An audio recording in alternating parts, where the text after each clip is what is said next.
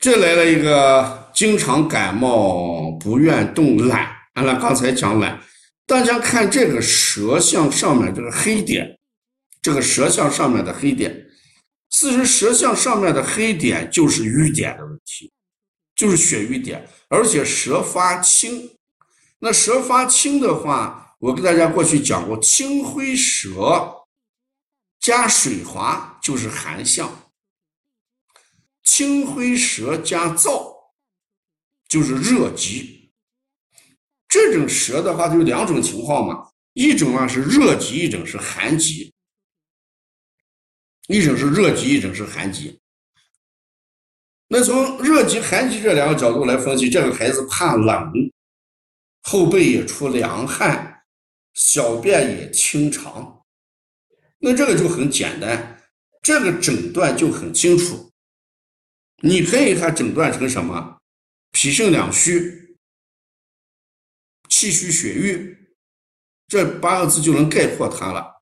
脾肾两虚啊，青灰舌加水滑就是寒，青灰舌加燥加燥，那就变成什么？热盛，就这么一个意思。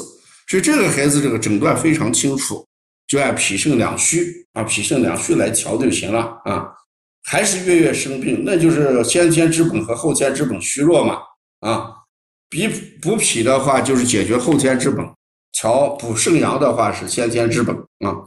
把这个给孩子调一调。这个问到了一个如何如何指导孩子的膳食。这个膳食的话，咱我过去讲过一个孩子这个食疗方案里面，像这种我们一般。像黄芪当归羊肉汤，这是我最容易给这个脾肾阳虚孩子推荐的。你看这个黄芪当归，一个是气啊，一个是血呀，这个羊肉是羊呀，这三三管齐下啊啊！我们买一些这个羊蝎子呀，或者羊骨头呀、羊肉啊，你冻成汤、煲成汤让他喝啊，煲成汤让他喝啊，连续喝上这个一两个月，孩子体质就发生变化了啊。这个是非常好的啊，特别的夏天肾呃这个春夏养阳，秋冬养阴嘛啊。我经常说羊走风，牛走谷，呃牛走谷，羊走风嘛。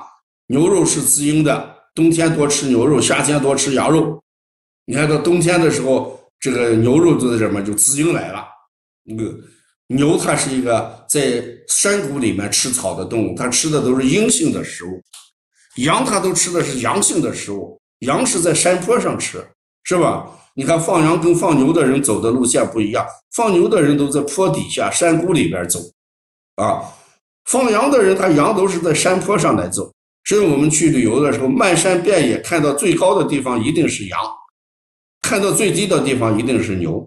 那牛吃的是阴面的草，就是滋阴的；羊吃的是最高的地方的，就是就是温阳的。所以这黄芪当归羊肉汤。啊，我们不管是这种舌象还是呃正常的舌象都能吃。夏天还是要多吃羊肉，对吧？这个东西是最好的东西，本身阳补阳着嘞。嗯，这个家长问这个食疗怎么指导，就黄芪当归吧。啊，黄芪当归加一些羊肉啊，加一些羊肉，呃，食疗嘛。啊，这个就很好解决。这个案例很简单啊，舌象也很单一。